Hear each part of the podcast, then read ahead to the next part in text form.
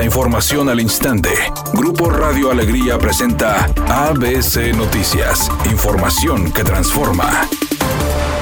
¿Qué tal? Muy buenas tardes, esta es la información. La Universidad Autónoma de Nuevo León firmó un acuerdo de trabajo con el Instituto Estatal de las Mujeres, la Secretaría de las Mujeres y la Secretaría de Igualdad e Inclusión de Nuevo León para combatir y terminar con la violencia de género. El rector de la Universidad Autónoma de Nuevo León, Santos Guzmán López, presidió la suscripción de los tres convenios de colaboración científica, académica, cultural y de investigación con las titulares de las dependencias gubernamentales. Las primeras jornadas sobre la eliminación de la violencia contra la mujer se realizarán con una serie de talleres, mesas redonda y paneles en el marco del Día Internacional de la Eliminación de la Violencia contra la Mujer, que la ONU conmemora a nivel internacional cada 25 de noviembre.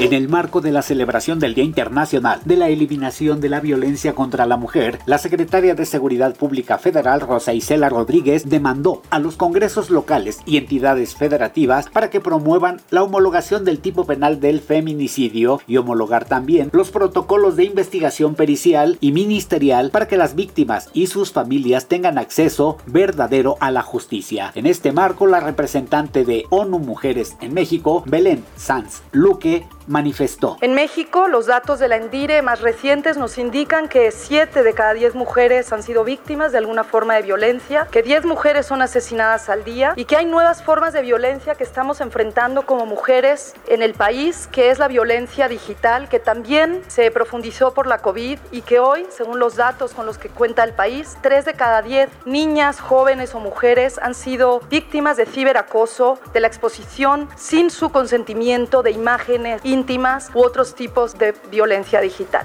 Editorial ABC con Eduardo Garza. El abasto de agua para Nuevo León en 2023 está agarrado con pincitas. No hay nada garantizado. Así literal lo dijo Carlos Alatorre, director de la cuenca Río Bravo de Conagua, y aseguró que el vital líquido podría escasear a partir de marzo o abril del próximo año. Hoy es cuando deben ponerse a trabajar en lo que van a hacer, pero el Estado no le habla a los diputados. Los diputados andan en sus grillas y así las cosas entre los políticos de Nuevo León. Mientras tanto, los expertos están advirtiendo un panorama desolador en abasto de agua el próximo año.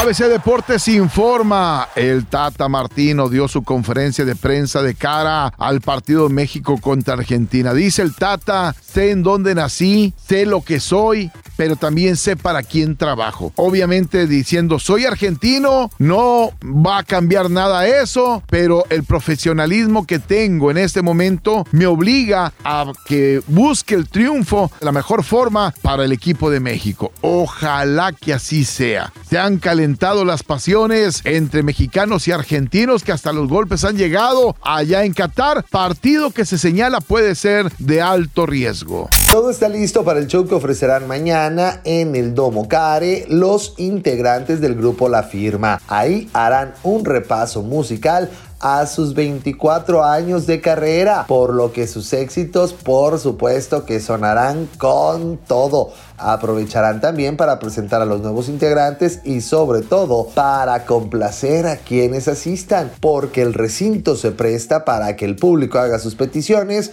y la firma las cante. Temperatura en Monterrey 16 grados centígrados. ABC Noticias, información que transforma.